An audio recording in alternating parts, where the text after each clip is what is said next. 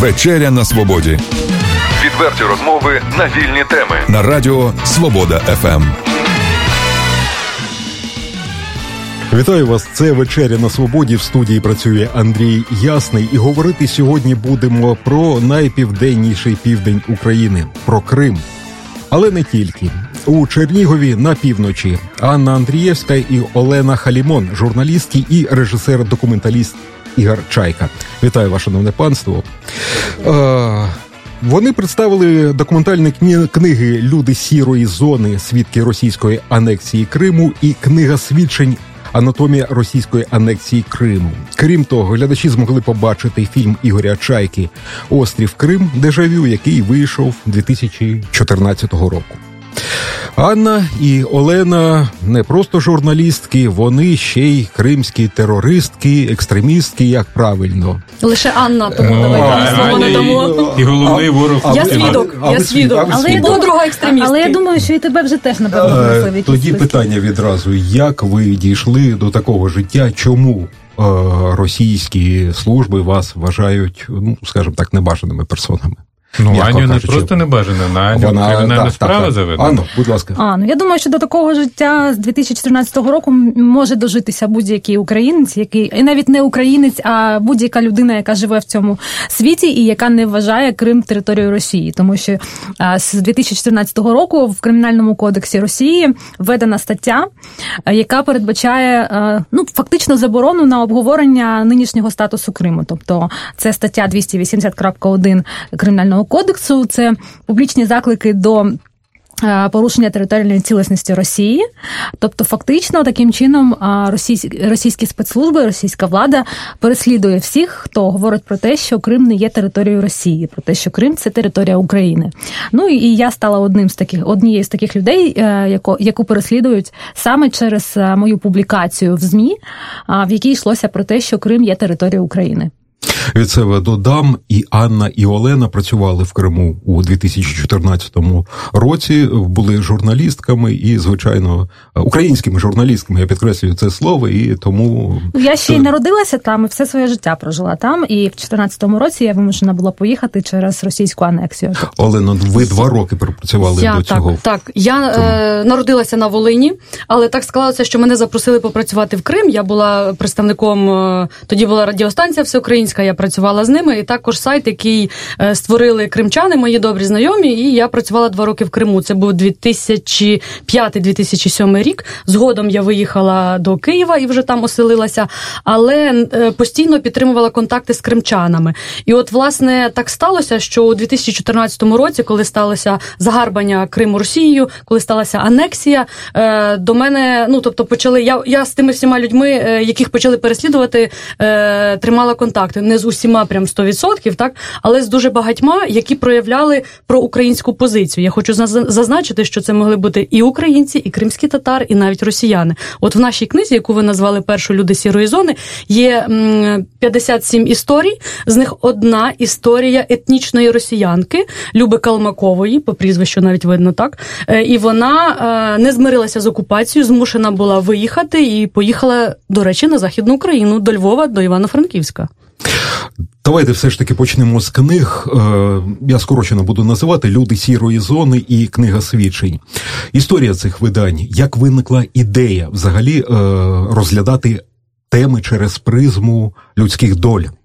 Будь ласка, пані Анно. Е, ідею цієї книги підказало саме життя, тому що після того, як Крим опинився під е, російським контролем, де факто е, там розпочалися масштабні репресії проти людей, які не які виступають проти російської анексії Криму.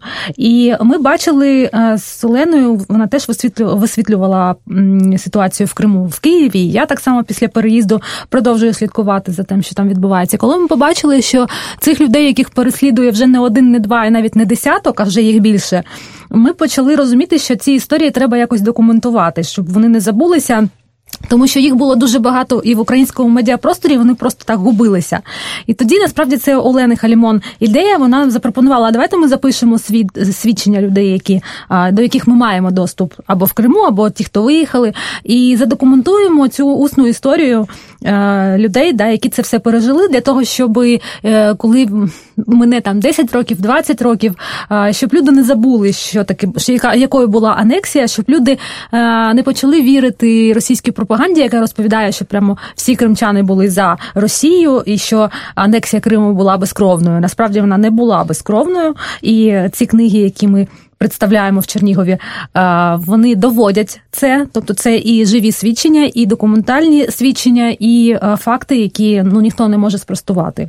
І Олена запропонувала, і ми почали працювати над книгою, почали зустрічатися з людьми, які були свідками анексії. Які постраждали, яких е, переслідують кримінальними е, якимись е, да, речами, або яких які зазнали будь-яких утисків через свою проукраїнську позицію. Так з'явилися ці дві книги. Олено, ви ще й працювали в Українському інституті національної пам'яті. Яким чином ця інституція не тільки наукова, а й державна інституція долучилася до цих видань?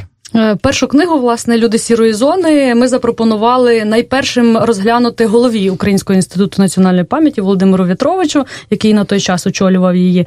І ми з Анною зібралися в один прекрасний день і е, принесли роздруковані кілька свідчень.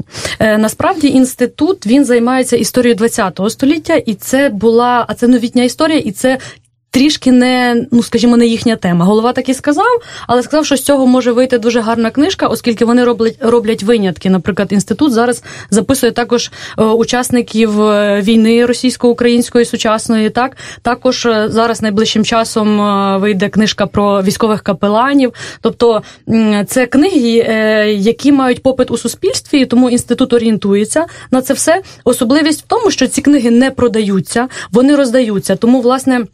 Є е, ці книги у школах, у бібліотеках, у різни, різноманітних містах, тобто всіх містах України, і навіть за кордоном, в тому числі, ось у нас була також презентація книги за кордоном в Берліні. Ще торкнемось Та ще поговоримо. А цього, от влітку, наприклад, ми у нас спеціально ми зробили акцент на е, схід, і ми, наприклад, були в Сєвєродонецьку, були в Слов'янську. Тобто люди хочуть чути, люди хочуть знати, як було в Криму, тому що вони теж саме майже ідентичне нам розказували розказували ці люди, переживали теж те те саме. І вони слухають ці історії зі сльозами на очах, і вони кажуть, Боже Боже, ми, ми, ми теж це переживали. І тому, власне, в нас склалася така співпраця. Ми видали першу книгу. Друга книга це е, вже у нас. Трішки інша співпраця з видавництвом критика розпочалася. Уже коли була видана перша, ми відразу почали працювати над другою. І от, власне, так сталося, що в 2018-му вийшла одна, а в 2019-му вийшла друга книга. Все ж таки по ситуації в Криму анексія території в 21 столітті це власне нонсенс, це зрозуміло. Але ж чому ця анексія, це загарбання території виникло не на новому місці, і вже в 93-му році, ну це не моє переконання, було ж відомо, що історія ну добре не закінчиться. Врешті-врешт, Е, як ви оцінюєте, яка як журналістки, яка ситуація була в Криму з точки зору місцевого населення? Як місцеве населення? Е, ставилося до таких можливих змін державного підпорядкування. Ну, дуже обережно я це так кажу. Тобто, ставлення місцевого населення е, до анексії, до революції гідності, зрештою. Ну, я як людина, яка народилася в Криму, яка все своє життя прожила в Криму, і я там працювала журналістом. Звичайно, я е, розуміла, яка там ситуація, відслідковувала. Я скажу так, що е, коли запитують, які настрої були у кримчан, то неможливо дати якусь um, одну відповідь на це. Настрої кримчан були неоднорідні, так само, як і настрої е, будь-яких мешканців е, будь-якого міста чи регіону України. Тобто, звичайно, що є частина людей, які підтримують Росію, які там все життя хотіли б жити в Росії, хоча не скоріше не в Росії, а в радянському Союзі, тому що це все ж таки вихідці були з Підкреслимо це не так. в Росії, в радянському Союзі. Так, тому що вони насправді, якби не було, вони не знали, що таке насправжня Росія. Вони дізнаються тільки зараз з цих репресій, які відбуваються, з цих утисків відчувають і... на собі, так сказати. Так, так. Тому ситуація в Криму до 2014 року вона була досить неоднорідна. Там були люди з різними поглядами, і були політики, які підігравали тому чи іншому полю. Були дуже багато ну, певні такі кілька фронтів політиків проросійських. Їх фінансували дуже багато років. Їх фінансували російські фонди, фінансували непрозоро, тобто це йшов просто чорний нал. І ці гроші йшли на. На організацію різноманітних акцій на підтримку Росії. Е, загалом ці акції, багато цих акцій були носили провокативний характер. Вони розпалювали ворожнечу між іншими е, національностями, які жили в Криму, а їх більше сотні.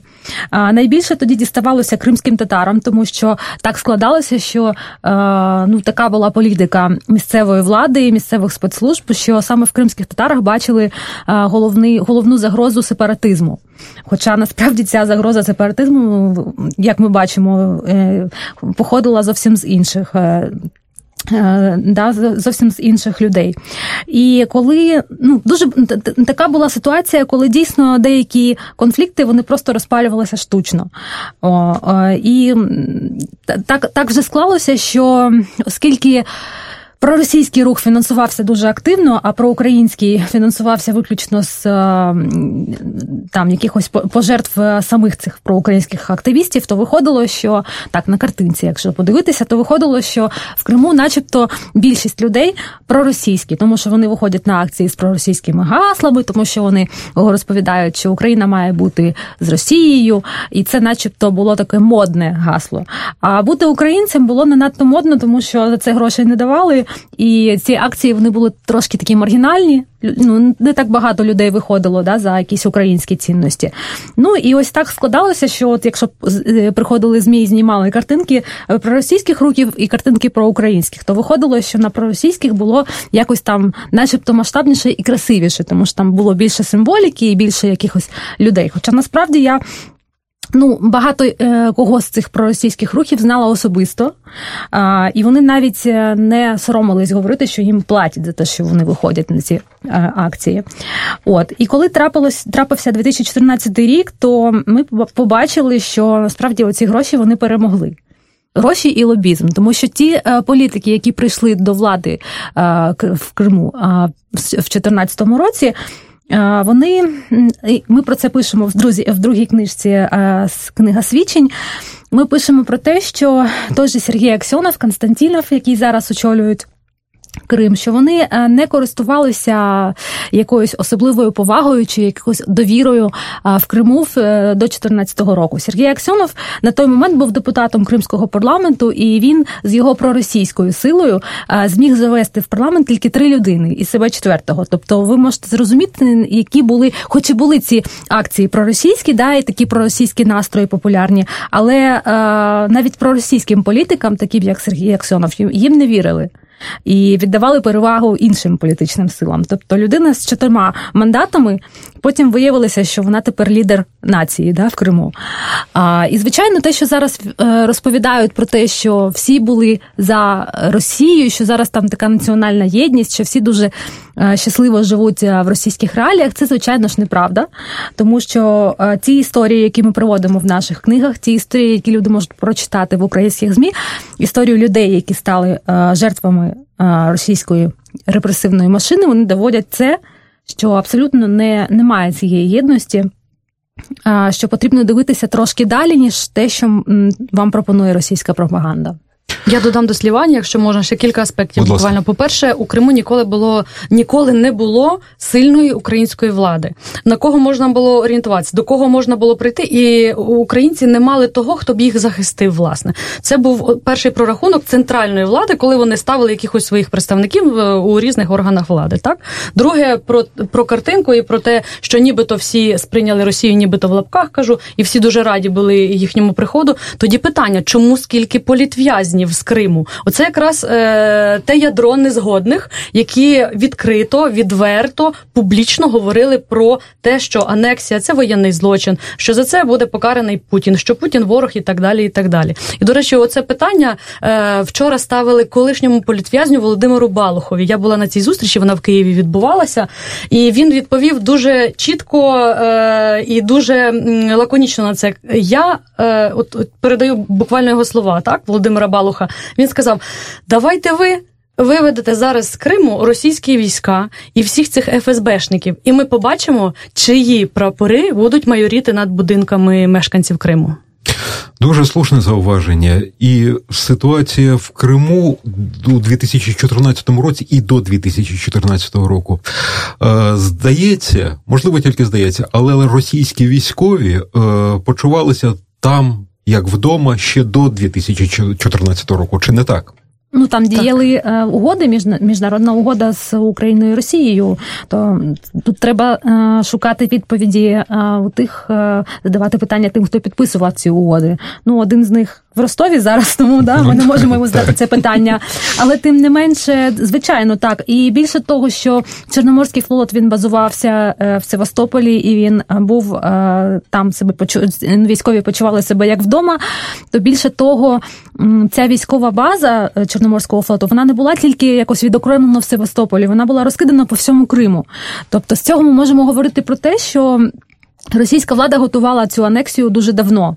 І до цього, до речі, е, більшість експертів зводиться до того, що це було ну десь приблизно з 2005 року після е, помаранчевої революції. І тому так дійсно, що присутність Чорноморського флоту в Криму, і оця присутність е, не локальна, а коли ці бази були розкидані по всьому Криму, вона вона дуже полегшила цю військову операцію. І ну, я я навіть мені розповідали історії, коли в Севастополі поряд жили українські військові і російські військові. І коли українські військові бачили, які зарплати отримують е, їхні колеги, колеги, да, так звані колеги, брати в лапках. Да. І коли в Україні штучно руйнували армію, коли там просто ну зневажливо ставилися до цих офіцерів, коли їм просто копійки платили, так то вони навіть багато хто хто казав, що ми краще служили би в Росі... Е, в Чорноморському флоті. Але як показала практика, коли е, ці брати в лапках стали захоплювати е, військові е, об'єкти в Севастополі українські, то звичайно звичайно, багато моряків вони зберегли присягу, і сьогодні ми можемо ними. Пишатися, хоча багато їхніх проблем так і не вирішені до сьогоднішнього дня. Багато людей розповідають, що їх не забезпечили нічим, ні житлом. Багато я знаю моряків навіть жили на кораблях роками після 2014 року, тому що їм не було куди повертати ну, повернутися. От тому це, звичайно, теж має бути уроком для наших для нашого війська зараз. От і ну для кожного з нас. До речі, один з військових, mm. які свідчать у другій книзі, Артем його звати. Він якраз е, представник е, Чорноморського флоту України, нашого, так і він розповідає це все в деталях. Тобто, по-перше, що їм спочатку вони не могли повірити, що люди, які щодня, з якими ти щодня вітався і розмовляв, тепер віддають команди Стоп, стрілять, будемо стоять, виходіть і так далі. І так далі. Тобто, коли почалася анексія, причому вони дуже агресивно поводили себе власне Чорноморський флот Російської Федерації як господарі, тобто вони вже були впевнені в своїй перемозі. О, І е, це перший ефект такої неочікуваності, що він розповідає, що ми святкували з ними всі нові роки, і ми всі свята, і всі дні народження, і дітей в тому числі один одного знали, і тут бах. Другий фінансовий аспект теж е, багато відіграв роль, тому що Артем розповідає, що дуже багато сімей, які хотіли переїхати і хотіли далі в, в Україні служити так і не зраджувати присягу, вони е, думали якраз над тим, бо їм всім пообіцяли. Росія пообіцяла квартири, Росія пообіцяла забезпечити, і Росія пообіцяла е, великі зарплати. І це власне теж зіграло не Україні на руку, це зіграло на руку Росії, і тому люди лишалися. Хоча десь в душі вони там лишалися, лишаються, можливо, люблять Україну і і в Фейсбуці якось е, роблять пости е, за Україну, але вони лишилися там поки що. Люблю я ще... странною любов'ю. Так я ще можу додати, що після того, як сталася анексія, і е, деякі е, силовики кримські е, зрадили присязі і залишилися працювати з Росією. Я потім дивилася сюжети російського телебачення, і там дуже дуже так показово вони показували, як е, в Севастополі е, співробітникам управління ФСБ прикордонникам. Е, побудували будинки і видавали квартири. І як там багато дуже цих військових раділи, що вони тепер з житлом, що це дуже класно. І от я подивилася, що в них дуже вони особливо підкреслювали, що квартири отримали колишні українські військові, які зрадили і перейшли на бік ФСБ. От і ці е, росі... колишні російські військові, вони дійсно укра... Е, колишні українські військові, вони дійсно е, раділи і казали, що при Україні ми б такого ніколи не побачили. Що ми дуже щасливі, що прийшла Росія і забезпечила нас житлом. Так, от я вважаю, що ці ну звичайно, що. Російське телебачення це робить не просто так, а для того, щоб показати, які ж ви дурні, ті, хто а, залишилися вірні присязі. Але я думаю, що це має все одно бути а, такою картинкою для української влади. Що якщо люди вам служать і вони є а, вірними своїй присязі, і вони навіть таке таке випробування пройшли, як оці обіцянки золотих гор да, в Криму, то напевно їм треба за це віддячити. І щоб такі сюжети були не тільки по російському телебаченню, але й щоб в Україні таке так само було. Питання до Ігоря Чайки. Острів Крим. Як, на вашу думку, антиутопія стала реальністю і чому? Ну, е, я якраз про це і розказав в фільмі. В принципі. Тобто ми е, спробували показати, е, як це все відбулось і чому це все відбулось. Ну багато про що вже дівчата сказали, то, що відбувалось в Криму. Ми говоримо, наприклад, в фільмі про те, що Абсолютно всі знали, що в Криму існує в Севастополі Дом Москви, і абсолютно всі точно знали, що це філіал ФСБ в Криму. Абсолютно точно всі знали про всі ці роздачі грошей, про фінансування російських організацій і так далі. і так далі. Для нас було дивно. Ну, в принципі, я завжди починаю з того, що для мене остаточним розумінням того, що наступним буде Крим, е, прийшло після е, анексії частини Грузії, після замирення, да, так, як це принуждення к міру, да, принуждення к міру Грузії. І ось тоді у мене все.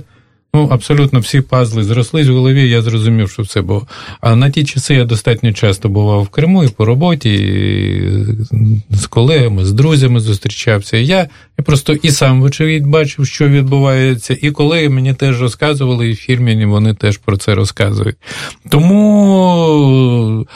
Таким парадоксальним для мене е, стало, що коли ми почали з'ясовувати про ці витоки і про цих проросійських діячів, ми вийшли на Аксьонова, нам колеги, журналісти кримські допомогли, сказали, що є ось такий товариш, персонаж, да, взагалі, який відомий був в Криму більше е, під е, позивним Гоблін, да, і взагалі це був кримінальний абсолютно тіп. І дуже смішно, ми таки вийшли на нього і навіть записали з ним ще в 10-му році інтерв'ю, навіть не знаючи про те, що буде через 4 роки, яким стане Аксьонов, але в фільмі це ну, просто виглядає шикарно. Ну і плюс Роман Аксьонов, який я полюбив ще зі студентських років. І ось все це склалось у мене в єдину картинку. Я зрозумів, що ось якщо ми щось не зробимо, то Крим буде наступним.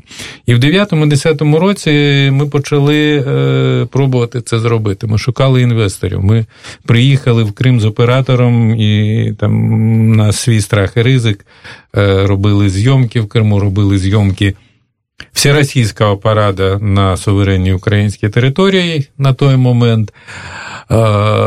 Ми зробили тізер і намагаючись знайти хоч якесь фінансування, але ну дуже дивно було в той час всі донори, всі, до кого ми зверталися, ну так наочно не робили це, але з контексту було зрозуміло, що вони вважають нас мало не ідіотами, не придурками, а в очі казали: ну як же так, е, Росія це наші браття, Росія ніколи не буде воювати з Україною. І в 2014 році це сталося, і це стало очевидним.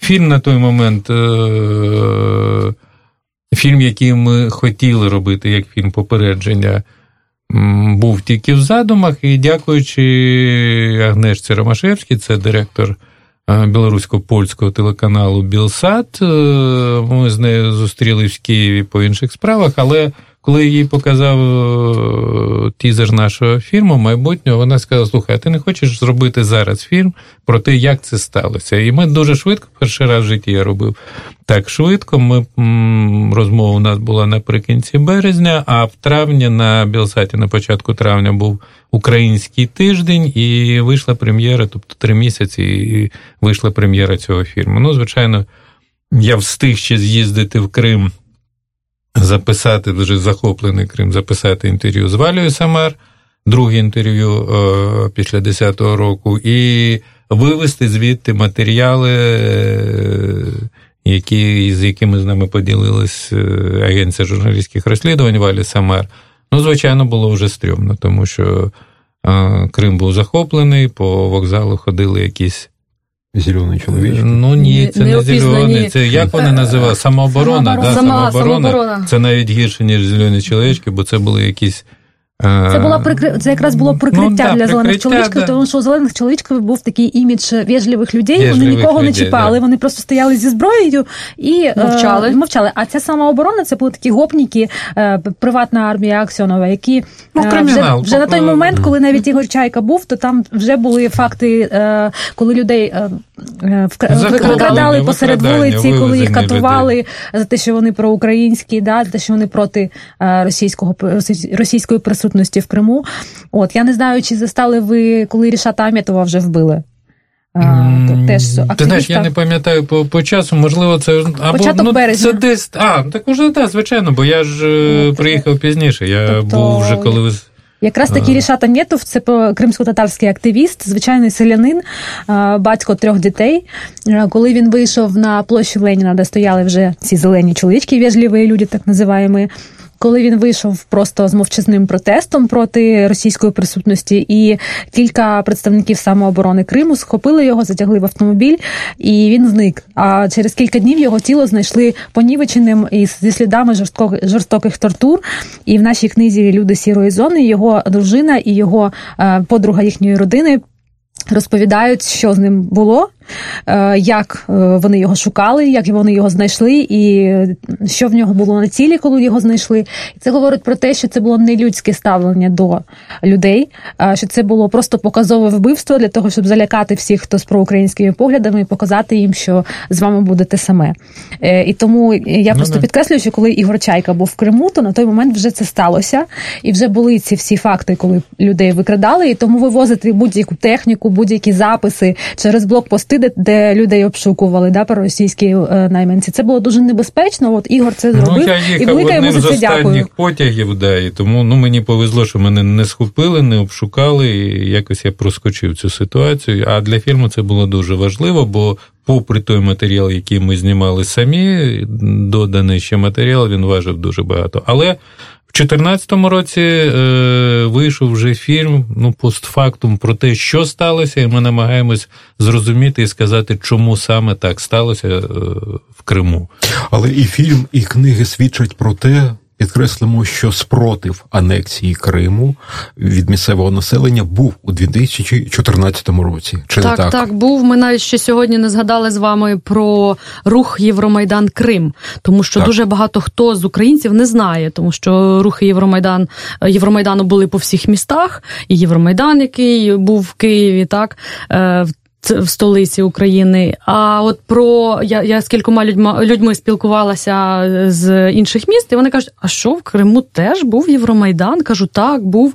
І який мав чотирьох лідерів: Е, три українці, один кримський татарин, Ісмаїл Ісмаїлов, перед тим Мокренюк, Щекун і Ковальський. До речі, Андрій Щекун теж давайте згадаємо. Я продовжу потім про Євромайдан, так е, який потрапив у полон. Е, вони готували акцію до дня народження Тараса Григоровича Шевченка. Шевченка, і власне е, пішли з Києва зустрічати передачу. Там були буквально Е, якісь агітки і е, прапори українські, і за ними вже давно стежила та звана самооборона, про ну, яку ми говорили раніше. І їх заарештували, викрали, не заарештували, викрали, викрали, викрали прямо там на вокзалі. І ем, Андрій Щекун і Анатолій Ковальський, якому на той час за 60 років вже було, вони 11 днів пробули в полоні. Е, Слава Богу, їх обміняли. Ну, вони кілька разів вивозили так, кілька, на розстріл. Так, так, він розказував кілька разів, по-моєму, двічі перед тим вивозили. І це було каже, це найгірше було розчарування повертатися назад, коли ти розумієш, що ось ось ти міг вже виїхати, але ні. І Андрій Щекун розповідає в цій книзі і в розмовах нам за нею розповідав, що найбільше мене тішило, що на той момент дружина і троє синів каже, вже виїхали з Криму. Оце каже, мене тішило, а я вже як вже зі мною буде. Ось так. Тому, власне, повертаючись до руху е, Євромайдан Крим виходило дуже багато людей. Виходили різні люди, абсолютно аполітичні. Тож кажуть, що якщо ти не цікавишся політикою, то вона рано чи пізно зацікавиться тобою. От, власне, це той момент, коли аполітичні різко ставали політичними. Вони розуміли, що відбувається, хоча інформації було спочатку не дуже багато. Спочатку журналісти самі були в шоці, і журналісти також поділилися потім на тих, хто мовчить і слухає, що там кажуть, і висвітлює просто, і на тих, хто каже правду, і, скажімо так, лізе на рожон. Тому журналісти були якраз одними з тих, хто найчастіше був битий, їх били, е, їх е, брали на підвали, їх, як як, як вони казали, місцеві, так і журналісти найбільше цього боялись, тому що можна було не повернутися. Так їм ламали техніку, їм погрожували, їх переслідували, їм телефонували. От Аня Андрієвська може більше розказати як журналістка, як їй телефонували і розпитували, де вона працює, чим вона зараз займається, з ким спілкується, кого знає, і так далі. От і завершу вже нарешті з рухом. Е, і і в тому числі ми говорили про рух Євромайдан Крим, е, в тому числі і автомайдан там був. Тобто один з е, активних учасників, яких власне був Олег Сенцов, колишній політв'язень, слава Богу, який вже повернувся в Україну. Про я, я додам, якщо можна, стосовно спротиву. Звичайно, в Криму був спротив і в 2014 році, і він продовжується досі. Якщо ми подивимося, що зараз відбувається в Криму, то ми можемо подивитися, що дуже багато навіть тих людей, які підтримували проросійські рухи, вони зараз вже подивилися на ситуацію зовсім по-іншому, тому що вони роздивилися, що їм вони ну, чекали зовсім на іншу Росію, а їм дали якусь не таку Росію, яку їм показують по телебаченню. Тобто боротьба холодильника і телевізора, вона все ж таки є, і все ж таки холодильник перемагає іноді. Але я знову зазначу, що боротьба кримчан за Україну в 2014 році вона була знову таки не тільки непопулярною, а вона була небезпечною. І коли знову ж таки були камери телебачень, які е, здебільшого це було російське телебачення, тому що багато українських каналів вже просто зачистили на той момент, в 2014 році, щоб вони не знімали те, чого не треба знімати, да, цих проукраїнських акцій. То на екранах телебачення ми бачили дуже багато проросійських акцій. Там було багато символіки, людей, які кричали Путін президент міра. Може, от бачили такі відео. Але зовсім мало було показано, і а іноді взагалі не показано. Акції людей це були і матері, і підприємці, і звичайні робітники заводів, і і активісти, і навіть школярі, які виходили а, на проукраїнські акції, які казали, що вони не хочуть російської присутності в Криму, що вони проти е, війни. Навіть були такі жіночі акції. Просто жінки виходили. Жінки за мир була навіть організація е, створена власне тоді. Так, і вони виходили, е, протестували протестували проти російського вторгнення. Але ці акції вони якось не від, ну, не відобразились в ефірах українського. Так само і українського телебачення, тому що воно вже не могло бути присутнім там. А російське телебачення цього не показувало, тому що це було якось не камільфо показувати такі акції, тому що була звучала тільки єдина платівка, що це весь Крим за Росію. І тому ці акції виявилися ось такими, от про яких небагато хто знає про них. А, Але тим не менше, це показує про те, що Крим ну це руйнує міф про те, що Крим ісконна руська земля. А, І це показує е, про те, що. Е, Крим буде продовжувати залишатися українським не тільки де юре, а й де факто, поки там живуть такі люди, які борються за Україну щодня. Сьогодні, якщо ми подивимося, що відбувається там. Е, то ми можемо переконатися, що, наприклад, Олег Приходько, який зараз е, це один з останніх політв'язнів, якого зараз е, звинувачують у тероризмі в Криму, людина, яка якого затримували ще в 2016 році. За те, що він їздив на українських номерах в автомобіль з українськими номерами, коли всі коли російська влада зобов'язала всіх кримчан перейти на окупантські номери, з якими не можна виїжджати за межі за межі. Криму, то Олег Приходько, наприклад, до останнього їздив на українських номерах, допоки його не зупинили, не оштрафували і не кинули на три дні у е, в ізолятор за те, що він там е, чинив опір. Казав, я не хочу ваші російські е, номери. Таких е, прикладів є багато, але просто не про всі ми знаємо. Ми знаємо, що сьогодні деякі кримчани е, зберігають українську символіку вдома. Що коли там День Незалежності вони е, дістають її і співають їм навіть вдома, тому що це небезпечно, все ж таки виходити і демонструвати свої проукраїнські погляди. Але вони це роблять. Я можу вам сказати, тому що я знаю ці приклади. От ми можемо навіть побачити, як в Фейсбуці люди викладають з Криму, викладають своє бачення ситуації. Вони це роблять дуже обережно, тому що ну люди не хочуть сидіти у в'язниці за свої політичні погляди. Але тим не менш вони дуже багато кримчан сьогодні стають більш проукраїнськими, ніж вони навіть були в 2014 році, тому що люди побачили різницю. А дехто, хто підтримував Україну, вони ще зміцніли в своїх поглядах. Хочу спитати про ситуацію з кримськими татарами у 2014 році і зараз, яким чином змінилася ситуація ця? Чи не змінилася? Наскільки важко кримським татарам бути кримськими татарами в Криму? Ну, до кримських татар завжди була е, така підвищена увага. Це от я, як людина, яка два роки працювала, так і і могла це помітити. Так Е, кримських татар боялися, як Аня вже говорила. Тобто існували міфи, і в другій книзі ми, до речі, опитали спеціально кримських татар е, кількох е, і істориків, в тому числі, і попросили поділитися міфами, які постійно існували ще до незалежності України, тобто чим лякали е, місцеве населення і не лише місцеве населення. Ось і вони нам розповідають про те. Що е, розказували, і навіть я неодноразово чула людина, яка приїхала, мені казала, та ти там з ними там особливо не дружи, тому що це такі дуже дивні люди. Вони такі, вони такі, вони вони небезпечні, вони підступні і так далі. і так далі. Ну, Тобто елементарно, якісь я кажу, а а чому небезпечні? Мені, наприклад, цікаво дізнатися, тому що це нова культура, це е, інша, інша. Ну тобто, це людина з іншими якимись своїми переконаннями, вподобаннями, але це українці разом з тим. Тобто, на щастя, я спілкувалася з українцями, е, з кримськими татарами, які відчували свою приналежність до України, е, які критикували в тому числі Україну. Це не так, це не так. Які я завжди в тому числі постійно запитувала: а ну тому пропонуйте, робіть, давайте прапор в руки, йдіть в органи влади, виконавчої іншої і працюйте. Ось тому ну в мене зараз також є е, багато знайомих кримських татар, і я дуже багатьох з них знаю, які дуже діє. Вони зрозуміли, що крім них ніхто їх не захистить. І тому вони навчились захищати себе, відстоювати свої права, е, позиції і так далі. Там зараз їм дуже важко, тому що ми чуємо, що. Е, Кожні два тижні, а інколи і кілька обшуків е, може бути у кримських татар протягом тижня. Тобто людей викрадають знову ж таки, я кажу, що їх е, не просять прийти дати свідчення і поговорити в ФСБ чи відділ Е, як його називають, так відділ екстремізму. Так, тобто їх викрадають з дому. Обшуки, як правило, відбуваються зранку, о 6 о 7 ранку, коли люди сонні, е, коли е, вони приходять і розбурхують цю сім'ю, фактично витягують її з ліжок. Уявіть цю ситуацію, коли діти плачуть. От нам, до речі, розказують в одній з книг.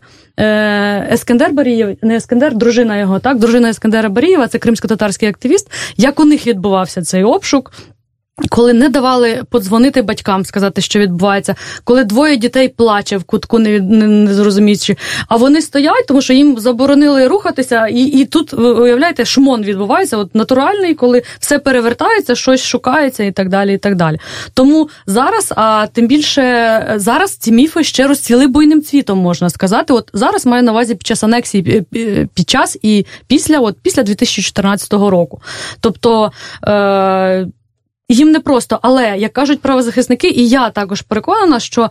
Е, Людина, яка вийшла на вулицю, вона е, може потрапити під оцей каток. Неважливо хто. Ти українець, кримський татарин, росіянин. Ти можеш підтримувати анексію. Ти міг виходити з російським триколором у 2014 році, але їм треба виконати план набрати, наприклад, от на обмін, скажімо так, та людей, і вони будуть хапати. Вони е, пришиють справи, так як з Олегом Приходьком.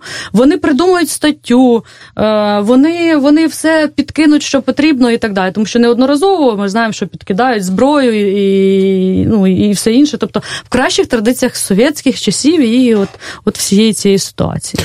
Нагадаю нашим слухачам, це вечеря на свободі в студії Анна Андрієвська і Олена Халімон, журналістки, і режисер документального документаліст Ігор Чайка. Повернемось до книг. Е, Люди сірої зони. Це червень 18-го вийшла книга, книга свідчень цьогорічна, де вже презентували книги, і які враження в тих, хто з ними вже ознайомився.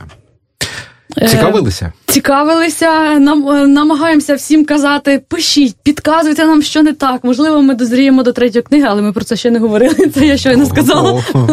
Це я щойно сказала, тому що книги е, різні. Ну тому що, щоб щоб зрозуміти, в чому особливість, перша книга виключно книга свідчень. Тут люди свідчать, що вони бачили на власні очі у 2014 році, як вони переживали анексію, що відбувалося в родинах, що відбувалося з сусідами, чи вони спілкувалися з ними чи ні, як на роботі ставились до них, коли особливо, наприклад, на роботі всі прийняли проросійську позицію, а людина, наприклад, казала, ні, я українець, я хочу жити в Україні, і це анексія, це незаконно, це злочин. Ось. А уже друга книга. Вона має більше аналітики, в тому числі там свідчення, але і аналітичні дані. От Аня Андрієвська, вона, наприклад, е, навіть запити журналістські робила по по багатьох темах, і там є оці запити, там вона може більше так розповісти. Ось там більше аналітики. Хто ці люди, які е, прийняли, скажімо так, анексію? Влада, ми говоримо про, про керівництво. Хто робив? Хто підтримував відразу, хто схопив оцю хвилю, осідлав її, як ми як ми кажемо, так і хто е, як почав себе вести. Тобто, чому і намагаємося проаналізувати причини, чому вони себе так вели, е, що е, що штовхало їх на це. От все. Ну і в тому числі у другій книзі є свідчення людей інших, відмінних від, першої книги. Аня, може, ти ще щось додаси? А якщо е, говорити, де ми презентували. Е, ці книга Люди сірої зони об'їздила вже дуже багато, там десь десяток міст різних України. Ми намагалися представити її в першу чергу в таких регіонах, які е, ну, більше які е, граничать, які граничать з Кримом, да? Да, да, а, тому що тому що там дуже теж великі є проросійські настрої, там теж є великі такі фінансування проросійських рухів і поглядів. І Це був Херсон, і Миколаївська область. Тобто ми намагались показати людям, що щоб вони не будували собі міфів про щасливий Крим. Щасливий російський Крим, да? тому що це абсолютно не так. І оці всі розповіді про великі зарплати пенсії а, І велику єдність, що це все насправді є неправдою, що цим заманюють, а потім створюють е, на тих територіях, які які захоплює російська е, влада, створюють там сірі зони, тобто території, де не діє Е, законодавство, де не діє міжнародні договори, і де немає жодної, е, ну, де людина не може відчувати себе в безпеці. Тому що якщо тебе схопили і кинули за грати, то ти вже, який би в тебе не був е, прекрасний адвокат, ти не доведеш свою невинність, тому що справи пишуться просто по політичних поглядах. Ми презентували книгу в Києві. Ми презентували її в теж багато різних місць. Ми а, не та ну це це в принципі 10 місць це не так багато, тому що у нас немає якихось фондів спеціальних для того, щоб могли це їздити. Ми їздимо просто за свій кошт. А, І ну можливо, якби у нас були якісь партнери, які би могли. Допомагати з цими презентаціями, то можливо це було б більше регіонів і більше людей би дізналися про те, як насправді відбувався е, відбувалася анексія Криму.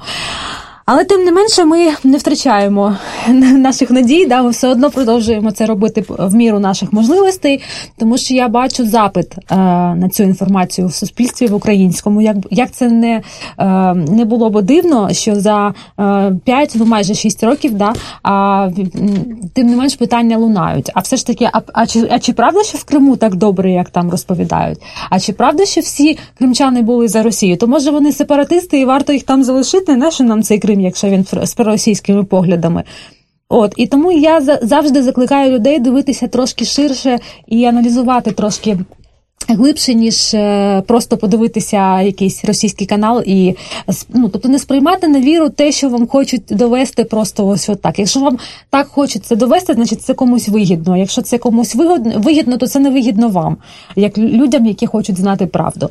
От тому ми, звичайно, будемо ще. Я думаю, е, якщо у нас буде така можливість, їздити по інших регіонах України і показувати, розказувати, тому що це не просто наші, наша якась точка зору, чи це не просто якась наша фантазія. Ми проводимо більше півсотні, навіть вже з двома книжками. У нас сотня, напевно, свідчень не береться. Це задокументовано. Вже. Да, тобто це люди, які говорять від першої особи. Ми жодного слова інтерв'ю ми не змінили. Тобто, люди навіть після перед друком люди вичитують ці свідчення, щоб не було ніяких помилок. Тобто, ну і вони наших говорять, вільних так, трактувань. Це, да. Звичайно, тобто немає вільних трактувань. Я, я, я вибачаюся, не можу не спитати. І вас, як журналіста, Ігор, як е, режисера, ви ж не слідчі, ви ж все ж таки люди. Чи важко було говорити, збирати ці свідчення просто по-людськи? Важко було говорити з цими людьми? Е, Олено? Це різні ситуації були з різними людьми по-різному. Бувало так: людина в Криму, ти пишеш Погоджуєшся, погоджуюсь. Ось давай співпрацювати. Значить, або по скайпу ми з людиною говорили, або, наприклад, е, відсилали список питань. Так Е, дай відповідь на ці питання. Людина відповідає по одному реченню на, наприклад, там 40-50 питань. Та ні, кажу, це не підходить. Треба більше. І ти починаєш втягуєшся в ту співпрацю, і так, от з 20 людьми. Ну там, якщо ділити на половину, та що половина свідчення, над якими працювала Аня, половину над якими працювала я. А були такі, які розходилися, що ми змушені були скорочувати. Тобто були люди люди, з якими я записувала свідчення з мамою колишнього політв'язня Геннадія Афанасьєва, Ольгою Афанасьєвою. Е, ми з нею сиділи у одному з кафе київському 4, е, понад 4 години. За цей час ми пили воду, тому що заспокоїлися обоє, плакали обоє, бо вона говорить і плаче. А я ж я дивлюся, я плачу теж в тому числі. Мені шкода цю маму. Ось і розумієте, і і це і це от ти пережив. Е, я скажу, що кожне свідчення пропущене через через себе, тому що це неможливо було пройти, пропустити. Дуже часто нас запитують, як ви спілкувалися от з людьми, які в Криму, тому що ті, хто зараз проживають там, в тому числі є в наших свідченнях. І я зазначу, що е, в книзі є люди, які відмовились називати свої імена. Е, тому ми таки пишемо особа, е, чиє ім'я і прізвище приховано з міркувань безпеки. Вони кажуть, я вам все розкажу, але, будь ласка, не називайте, тому що тому що в мене там мама, тато, батьки інколи буває дітей привозять на ну до до бабусі, дідусів на літо. От, власне, з тих міркувань ми не називали цих людей. Ігор, я вибачаюсь, я перебив. Да, да, нічого. Я якраз хотів додати до попередньої теми.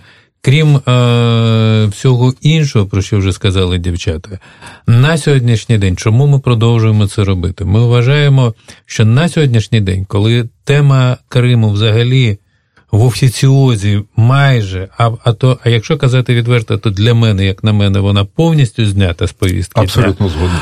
А, Те, що відбувається зараз з Донбасом, це окрема історія, але зараз ми говоримо про Крим. І тому сьогодні е, вдвічі, в чотири, в сто раз більш важливо говорити хоча б нам про Крим для того, щоб не забували. І не просто говорити, а показувати і наочно показувати свідчення, показувати документи і говорити, що люди добрі. Ось ось те, що відбувалось, і те, що продовжує відбуватися. Тому ну, для нас це край важливо. Я просто дуже щасливий з того, що. Ну, оскільки фільм з'явився раніше, він з'явився ще в 2014 році, і я встиг е, поїздити по Україні з цим фільмом свого часу, і навіть за кордоном він був. Е, навіть на телебаченні, на польському, само собою, на першому національному, але попри все це, я вважаю, що ми мусимо продовжувати. І коли я побував на першій презентації в Києві з дівчатами на першій книзі, у мене якраз виникла ідея, що там, де можна, ми могли би робити це разом. Тобто Наші свідчення, книги, фільм, а зараз і друга книга, все це дуже добре доповнює і все це дає поштовх для розмови. Тому що ми не тільки приїжджаємо, там показуємо, розказуємо, а ми намагаємось і просимо тих, хто до нас приходить, ми просимо їх, запрошуємо до діалогу, до співбесіди. Ми просимо їх ставити запитання і намагаємось давати ну, ті відповіді, е, які ми знаємо на ці запитання. Або так. Да. Тобто презентація книг, показ документального кіно це частини кримського проєкту журналістів, е, документалістів, який триває і буде продовжуватися. Так, ми ну, сподіваємося. Ми сподіваємося, так, ми сподіваємося щиро. Я ще хотіла б зазначити, що у нас була презентація в Берліні.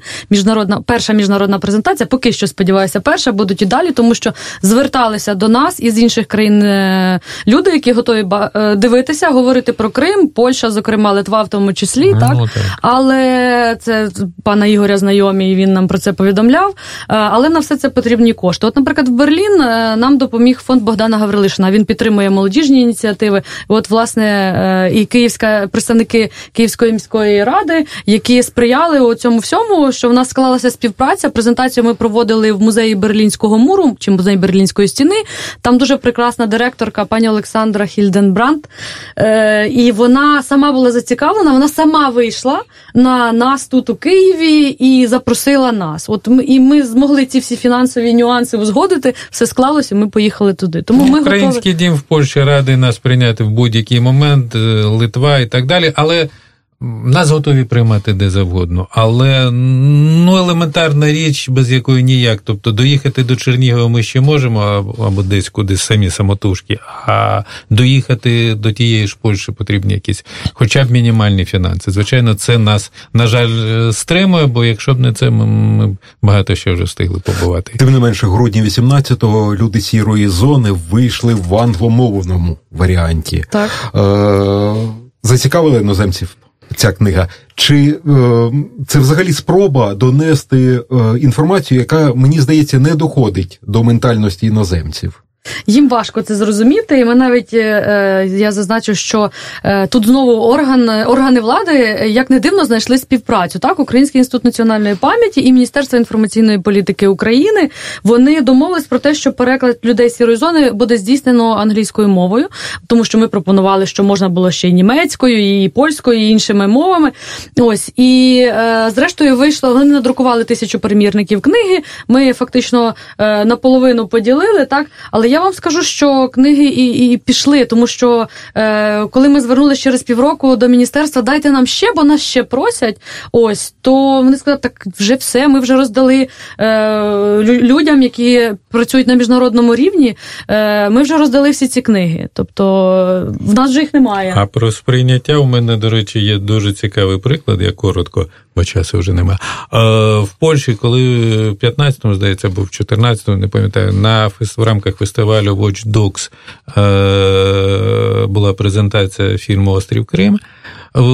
Після фільму, звичайно, знову була розмова, дискусія з глядачами, це були варшавяни, поляки. А встрягла одна пані, ну вона вже була такого поважного віку, і вона була дуже таки ну, просовєтськи налаштована, і вона раптом почала розказувати: ой, а як же так, а Крим це російський, а і значить, і там була і руська цариця, і так далі. І так далі. І треба було побачити реакцію залу, або в повний зал було ну, до ста осіб точно. Самі поляки її заулюлюкали, вона просто втекла з цього показу. Тому це є про сприйняття. Вони дуже добре розуміють, особливо коли ти їм пояснюєш, про що йдеться.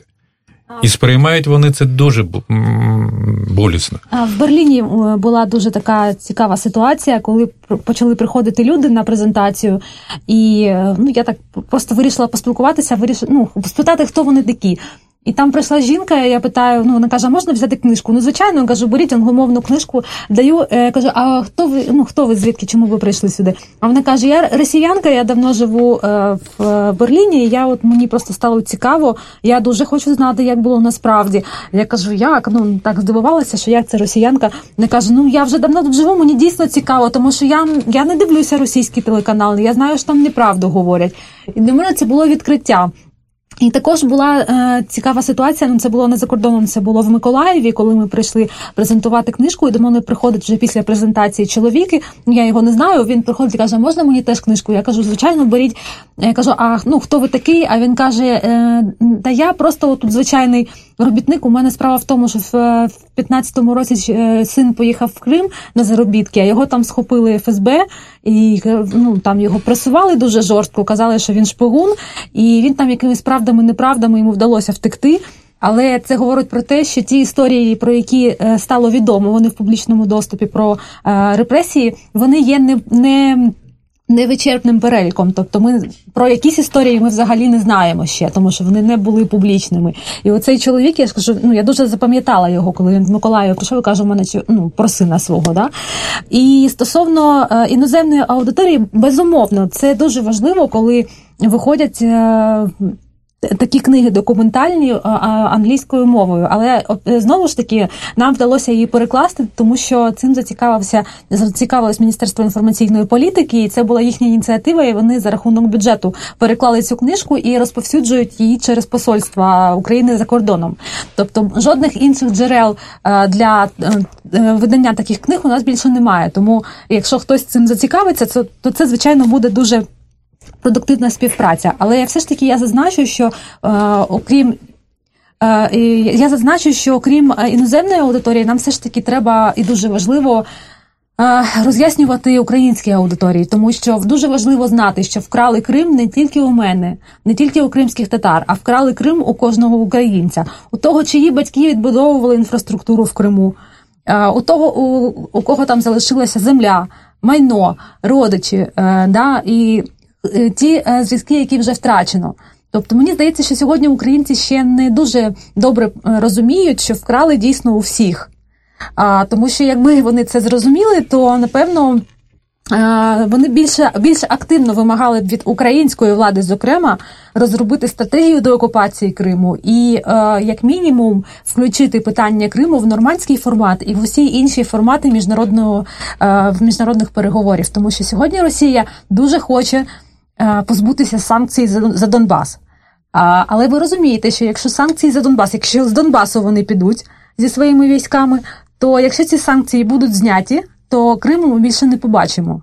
Тому що е, Росія хоче всіми шляхами позбутися санкцій. Вона зробить для цього ну будь-що вона може зробити. Але Крим це останній бастіон Росії. І а, тому Крим має бути в усіх міжнародних а, в форматі усіх міжнародних перемовин для того, щоб звільняти, якщо Донбас, то звільняти і Крим. Підсумовуючи, можу сказати дуже коротко: Крим був, є і буде Україна. Нагадаю нашим слухачам, це була вечеря на свободі. В студії для вас працював Андрій Ясний, і моїми гостями були журналістки Анна Андрієвська і Олена Халімон і режисер-документаліст Ігор Чайко. Дякую вам за розмову і хай Дякуємо. вам щастить. Дякуємо.